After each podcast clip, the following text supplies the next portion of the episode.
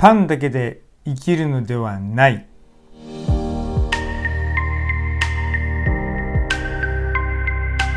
こんにちは。ルークスライティングシリーズ今日はルカの4章です。イエス様は荒野に導かれて40日40夜何も食べない。そこにサタンが誘惑にやってきます。石をパンに変えてみろ。私にひざまずけ。この神殿から飛び降りてみろ。と言って悪魔は誘惑してくるんですね。ほらお腹が空いてるんだろう。生きていくためにはパンが必要だろう。目の前の石をパンに変えてみろ。と言ってくるサタンに対してイエス様は人はパンだけで生きるのではない。と新明記の御言葉を使ってサタンに対抗するんですよ。同じルカが書いてある使徒の働きの3章思い出していただきたいと思うんですけれどもそこにはですねペトルとヨハネが登場します。ペトルとヨハネが美しの門の前を通った時に物乞いをしている人がいてそしてその人のとこに近づくんですね。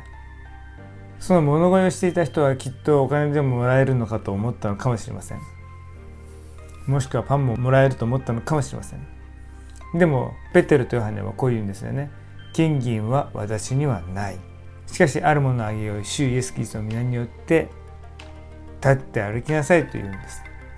そしたらその通りになっていくっていうくだりですね。今回ルカはですね人はパンだけで生きるのではない。金銀だけで生きるのでもない。もちろん必要なものなんです。だからそれだけではとは言ってますね。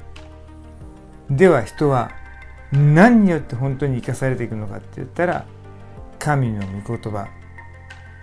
人の働きの3章の方で言うとイエスの皆です。